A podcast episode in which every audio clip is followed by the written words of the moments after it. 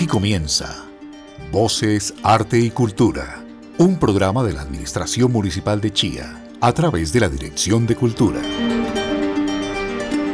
Bienvenidos a un nuevo episodio de Voces, Arte y Cultura. En esta emisión hablaremos de literatura. La docente Paola González nos presenta a continuación en este podcast una guía para escribir un relato corto y cómo emprender una aventura para realizar un cuento. Bienvenidos.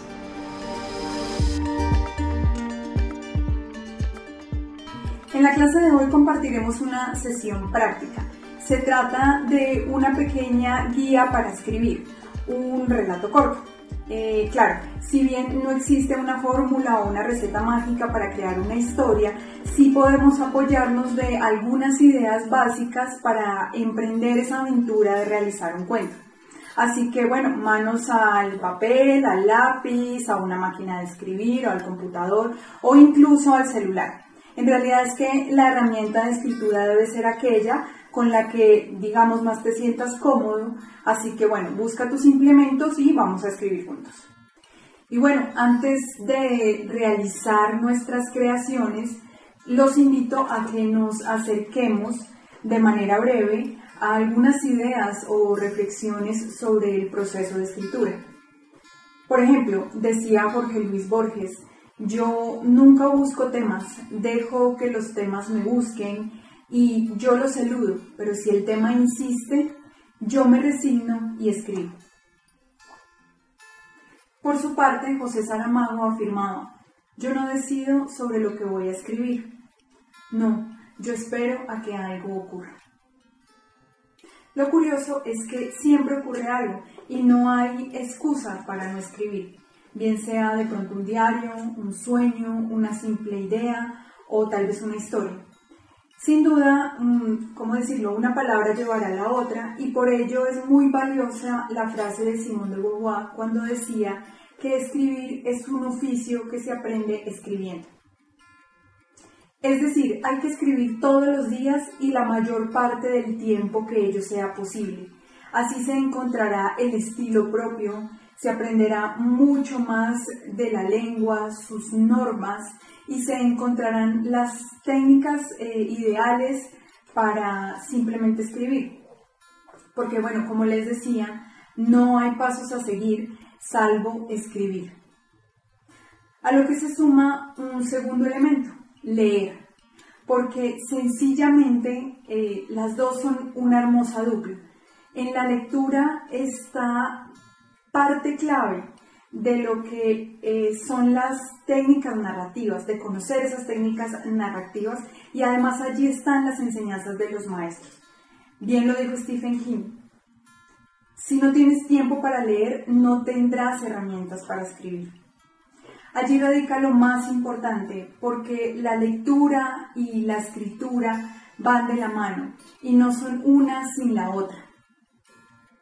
Ahora bien, como lo afirma el escritor estadounidense Richard North Patterson, la escritura no es producto de la magia, sino de la perseverancia. Así que hay que trabajar a diario, escribir, reescribir, leer y releer. Y algo adicional, una hermosa recomendación de Gabriel García Márquez. Hay que empezar con la voluntad de que aquello que escribimos va a ser lo mejor que se ha escrito nunca, porque luego siempre queda algo de esa voluntad. Muchas veces dejamos la tarea de escribir para otro día porque no nos sentimos capaces o porque quizá tememos no poder hacerlo bien. Pues bueno, lo curioso es que los escritores coinciden en que simplemente hay que empezar eh, y no detenerse. Así que, mm, bueno, para aquellos que no encuentran una idea o les cuesta tal vez eh, realizar este trabajo o iniciarlo, aquí les dejaremos algunas pautas. Los textos narrativos podría decirse, aunque esto es muy genérico, tienen varios elementos que son clave. Explicaré algunos muy básicos, pero son muchos más elementos. eh, pues que se deben tener en cuenta al momento de estructurar el texto. Vamos entonces con estos básicos. Primero hablaremos del narrador. Se trata de responder a la pregunta de quién cuenta la historia. La historia la puede contar directamente una voz que semeja a la del escritor o un personaje quizá del relato. Eso, bueno, ya dependerá de la lección eh, que haga el escritor, pero para empezar podemos escoger un narrador que lo sabe todo y que digamos no es personaje dentro de la historia. Simplemente es esa voz que nos va a contar un suceso. El segundo aspecto son los personajes. En esta parte debemos responder a la pregunta a quién o a quiénes les suceden los hechos contados. Por el momento vamos a elegir un personaje principal y un personaje secundario.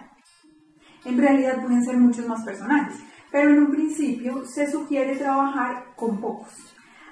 Además, teniendo en cuenta que estamos planeando un relato corto, pues es bueno pensar en pocas personas que actúan allí.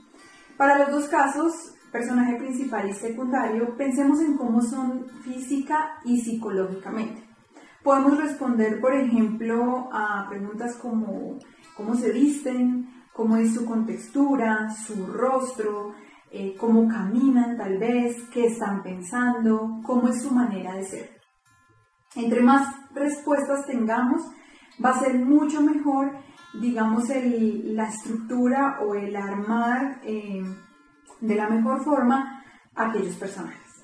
El tercer tema o ítem puede ser el escenario, aquel lugar donde ocurrirán los hechos del relato.